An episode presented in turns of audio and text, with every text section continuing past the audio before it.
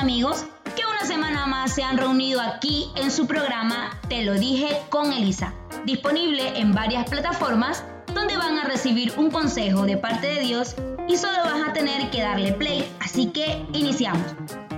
Y esta semana tenemos como tema Atrévete o pierdes. Y esto inicia en 3, 2, 1 y vamos. Y bueno, queridos amigos míos, yo sé que en ocasiones hemos tenido temor o terror de hacer cosas nuevas, de salir de nuestra zona de confort o inclusive hacer cosas de las que no estamos acostumbrados a hacer a veces nos asusta o tenemos miedo.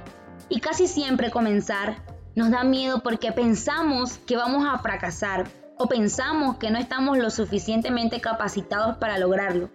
Pero, ¿y si no fallamos y realmente lo logramos?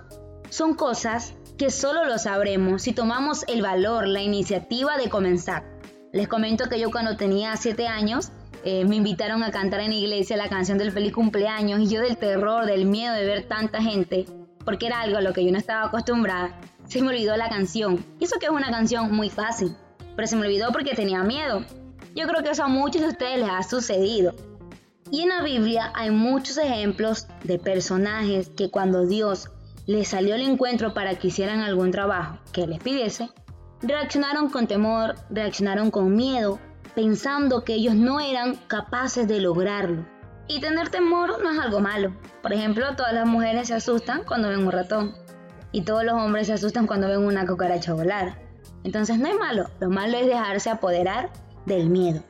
Y en esta ocasión nos vamos a centrar en la historia de Gedeón, que si ustedes la quieren revisar, pues está en el libro de jueces capítulo 6 y 7, en la que hoy vamos a estar meditando.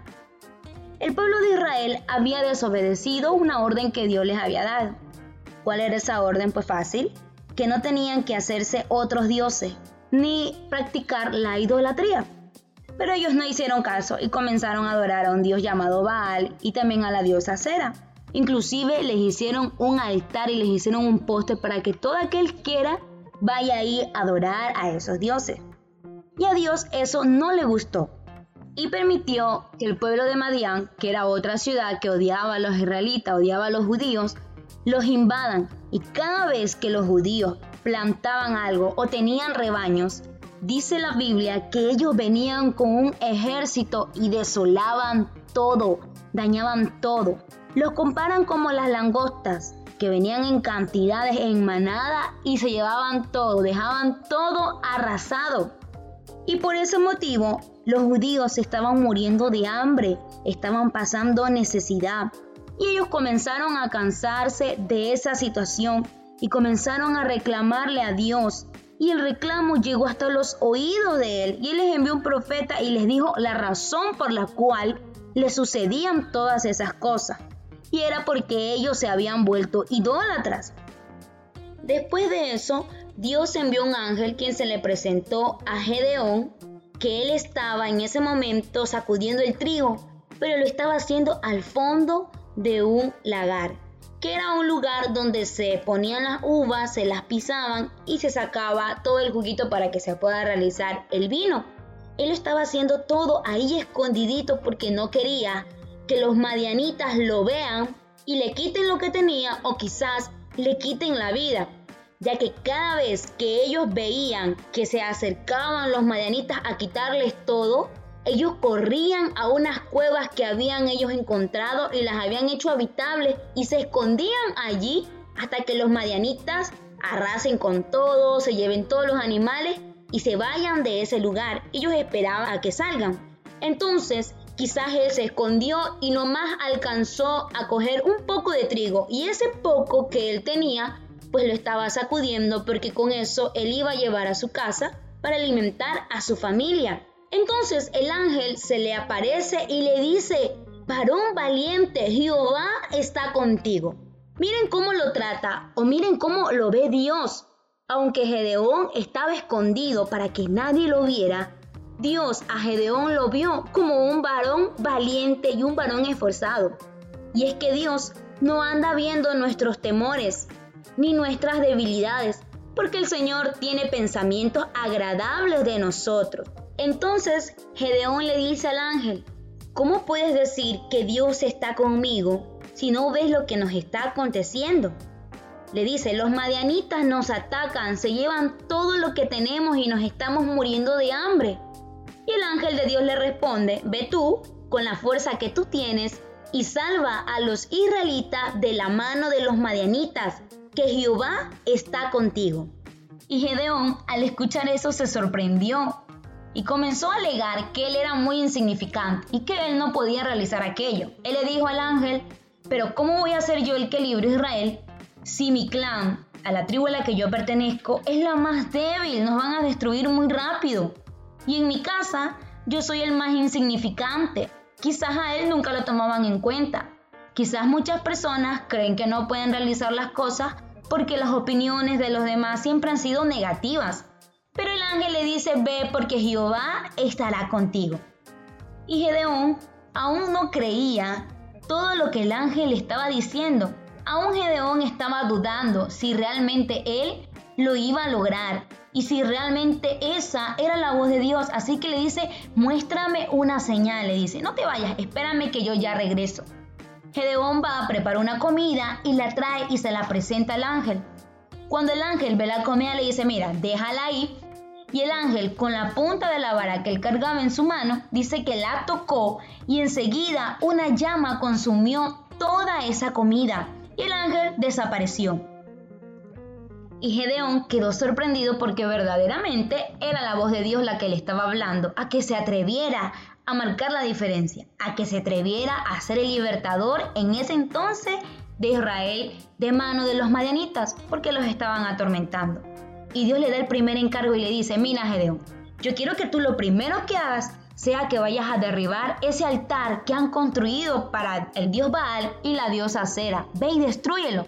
¿Saben qué hace Gedeón? Pues aún él seguía teniendo miedo, incluso cuando ya había escuchado la voz de Dios y va a hacer eso en la noche para que nadie lo vea, porque él tenía temor por su vida. Quizás él pensaba que lo iban a asesinar si alguien miraba eso. Así que tomó un toro que él tenía de su rebaño y fue con eso derrumbó ese altar y hizo un altar a Dios y utilizó ese toro para ofrecerlo como sacrificio a Dios.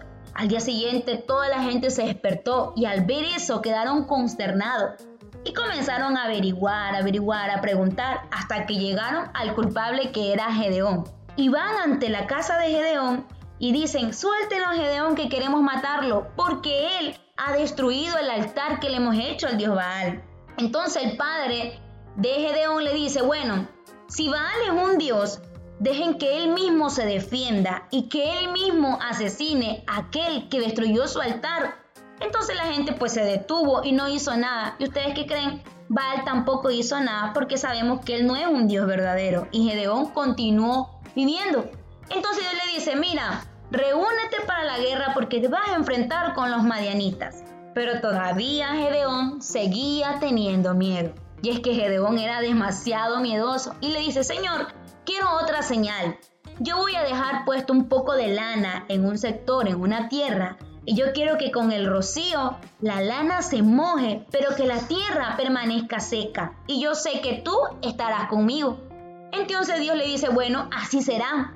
Él coloca la lana y el día siguiente que va, la lana estaba mojada con el rocío de la noche, pero la tierra estaba seca. Otra vez Gedeón le dice, Señor, espérate por favor. Quiero ahora que la lana amanezca seca, pero la tierra amanezca mojada. Y sucedió tal cual como Gedeón había pedido. El Señor una vez más le estaba mostrando que no estaba solo y que no tenía por qué tener temor, tener miedo hacer su voluntad, porque Jehová estaba con él. Como dice Filipenses 4:13, todo lo puedo en Cristo porque Él me fortalece. Yo sé que con la ayuda de Dios, lo que Él nos pida lo vamos a poder realizar porque Él estará de nuestro lado.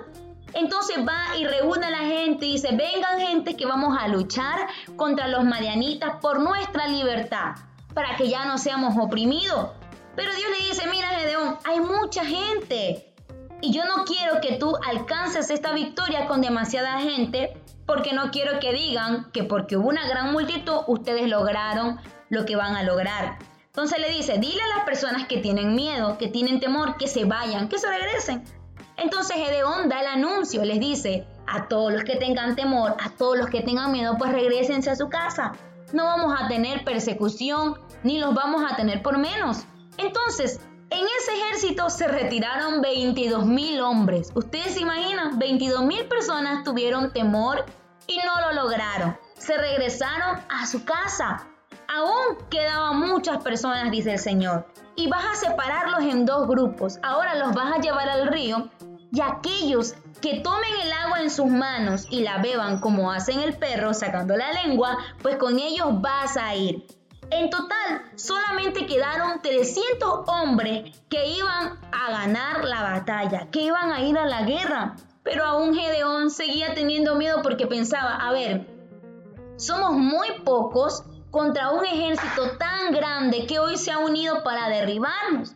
Entonces Dios le dice, mira, manda espías por el campamento de los madianitas y tú vas a ver cómo yo te voy a dar la victoria. Entonces Gedeón fue al campamento de los madianitas a escuchar a ver que quizás Dios tenía la razón. Y fue así. Él escuchó cómo algunos de los soldados estaban comentando de que Dios ya les había dado la victoria a Gedeón para que los vencieran. Entonces Gedeón cobró ánimo y se reanimó y supo que verdaderamente Dios estaría con él. Así que él alistó su ejército y dio la orden para empezar la batalla, para empezar la guerra. Y cuando ellos comenzaron a sonar los tambores, todos los instrumentos que ellos tenían, ellos mismos vieron con sus propios ojos cómo Dios había confundido al ejército de Madián y entre ellos mismos se estaban asesinando.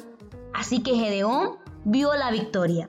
Miren lo que sucedió con Gedeón. Aunque él tenía temor, aunque él tenía miedo, quizás él no creía que tenía las posibilidades de vencer, con ayuda de Dios, él pudo lograrlo. Te quiero decir, querido amigo, que no te dejes llevar por el temor, ni te dejes llevar por el miedo. Tú lo puedes hacer. Con Cristo tú puedes hacer todo. Mira que si esas 22 mil personas no hubieran tenido miedo, quizás ellos hubieran formado parte de los 300 hombres que fueron y alcanzaron la victoria. Muchos hoy en la actualidad se lamentan de no haberlo intentado, de ni siquiera haber dado el primer paso, pero tú ahora estás a tiempo de lograrlo. Y con ayuda de Cristo Jesús, yo sé que tú vas a poder vencer. Como dice la palabra de Dios, que si tú encomiendas a Jehová en todos tus caminos, Él te llevará por el lugar correcto. Él te ayudará. Así que no tengas miedo a intentar hacer cosas que Dios te ha pedido hacer porque Él ve a un pequeño gigante que va a alcanzar la victoria. Así como le ayudó a Gedeón, también te va a ayudar a ti a que puedas alcanzar y realizar tus sueños. Y esto ha sido todo por esta semana. Espero que te haya gustado y que ya no te dejes llevar por el temor y empieces a dar el paso porque tú sí lo puedes lograr. Nos vemos en una próxima semana y no olviden de seguirme por mis redes sociales. Cualquiera de ellas me encuentran como arroba Elisa Escudero TV con Z y por allá me pueden escribir alguna sugerencia. Así que nos vemos hasta un próximo episodio. Bye bye y que Dios me los bendiga.